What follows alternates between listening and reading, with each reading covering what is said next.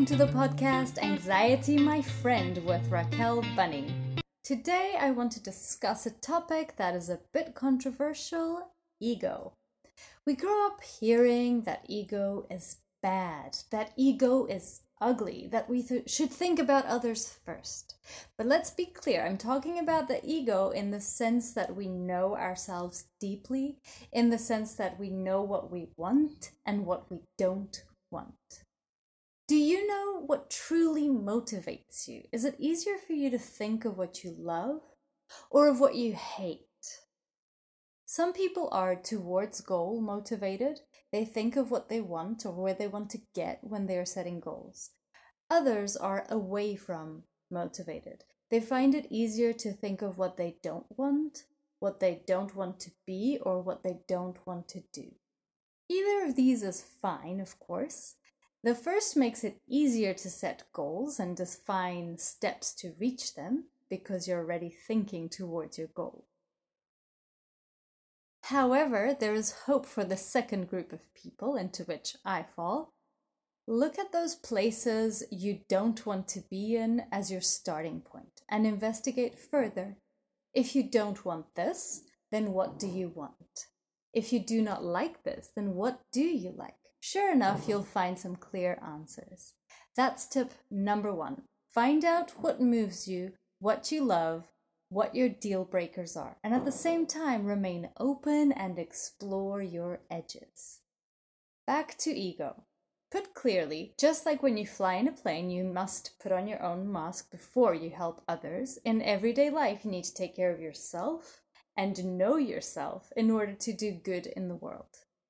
Many religions teach us that if we behave a certain way, we will go to heaven, and if we behave another way, we will go to hell. We do everything to avoid punishment or to gain approval. But I believe that we cannot limit our existence to a reactionary life about what pleases others and sends us to heaven.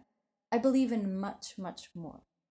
If we look around us to all the pain, war, and misery, and if we look within to our own pain, our sadness, our anxiety, we can understand easily that we've got hell right here in our lifetime.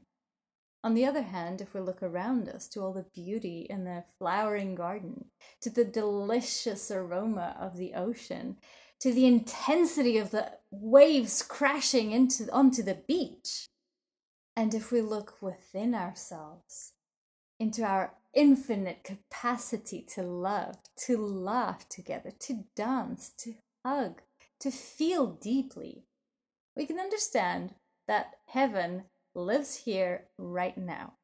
And this can bring some peace to those who do not necessarily believe in a life beyond this life. And even if there is a life beyond this life, what's it worth if I can't remember it later? Let's make the most of where we are right now, this moment. And right now, this moment, you have a boyfriend, girlfriend, lover, partner, husband, wife, when we talk about partners, often we hear people say, my better half. And today I want to tell you clearly that is a lie. The best half of you is within yourself. You are an entire, complete, full being.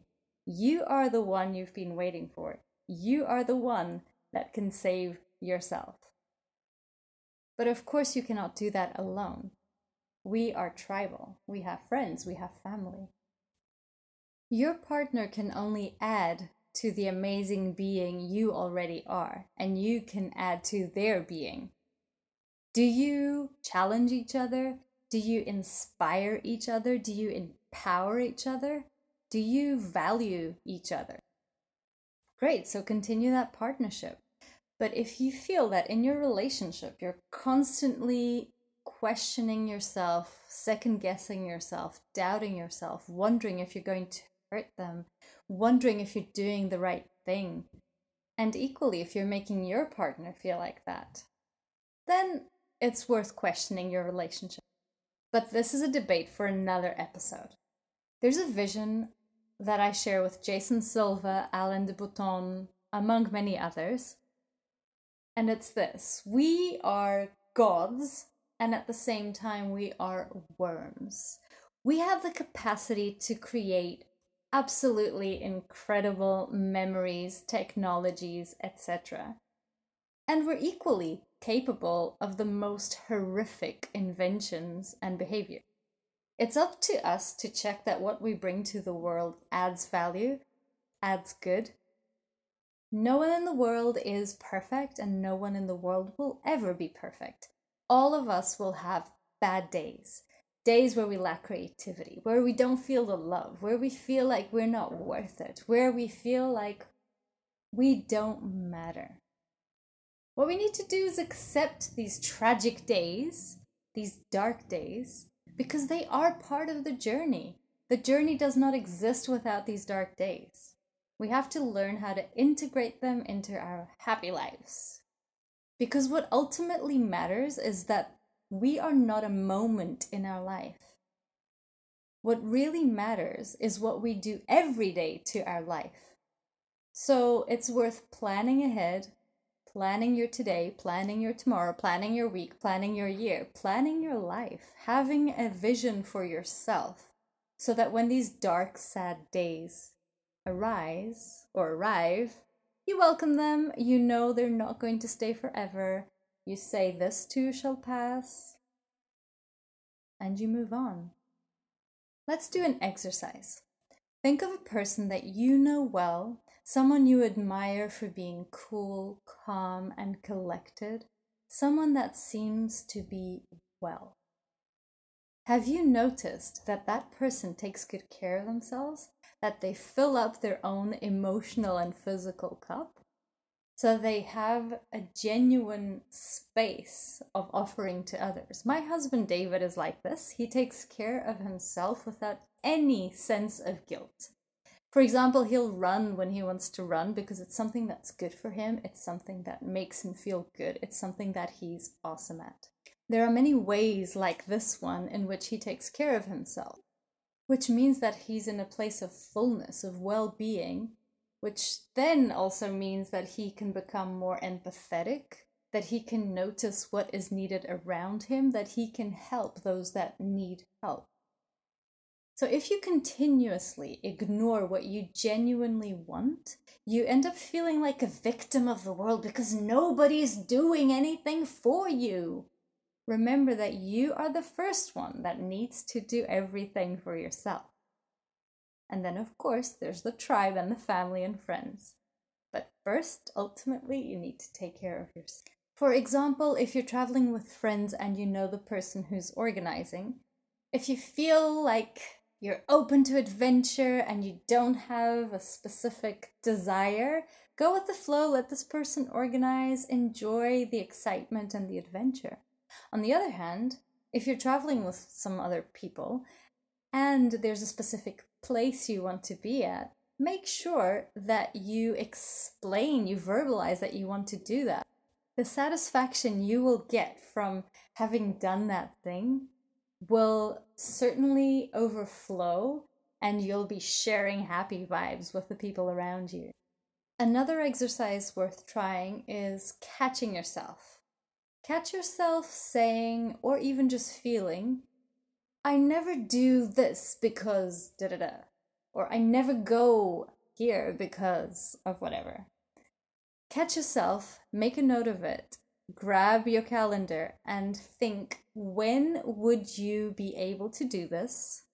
And what are your real limitations? For example, if you have a tight budget and little kids, but you want to hang out with your friends, why don't you invite them over, cook some dinner, put the kids to sleep at night and have a chat. Or if you feel like going to the movies or theater, why don't you ask a couple of friends who live nearby to come babysit? You put your kids to sleep, go and enjoy the theater, while your friends stay in your house, reading or watching television. I guarantee you there are people that don't mind doing this. And with this, you also encourage the tribe, the taking care of each other, the connect. My final piece is about music because I truly believe in the power of music, dance, and movement in health. So choose a song that you love, a really romantic song, yank up the volume, and sing out the lyrics. But this time you're going to sing each word as if you're dedicating it to yourself. Not as if, no, you dedicate this song to yourself. You know how sometimes you'll listen to a song and remember some romantic memory? Well, it's the same. But the romantic memory is all about you and the things you can do and the things you've done and the places you've been and what you love about yourself. Because, in summary, you are the one you have been waiting for. Quoting Mother Teresa, spread love everywhere you go. Let no one ever come to you without leaving happier. In summary, my four points today were about knowing yourself, explore, find out what you love and what you want. Number two, you are your better half. Number three, when you feel like, oh, I can't do this because of this, you can, but you need to listen to the episode. Number four, choose a romantic song, sing and dance to the sound of it while you dedicate each word to yourself. That's all for today. Thank you for listening. This is the podcast Anxiety My Friend, and I am Raquel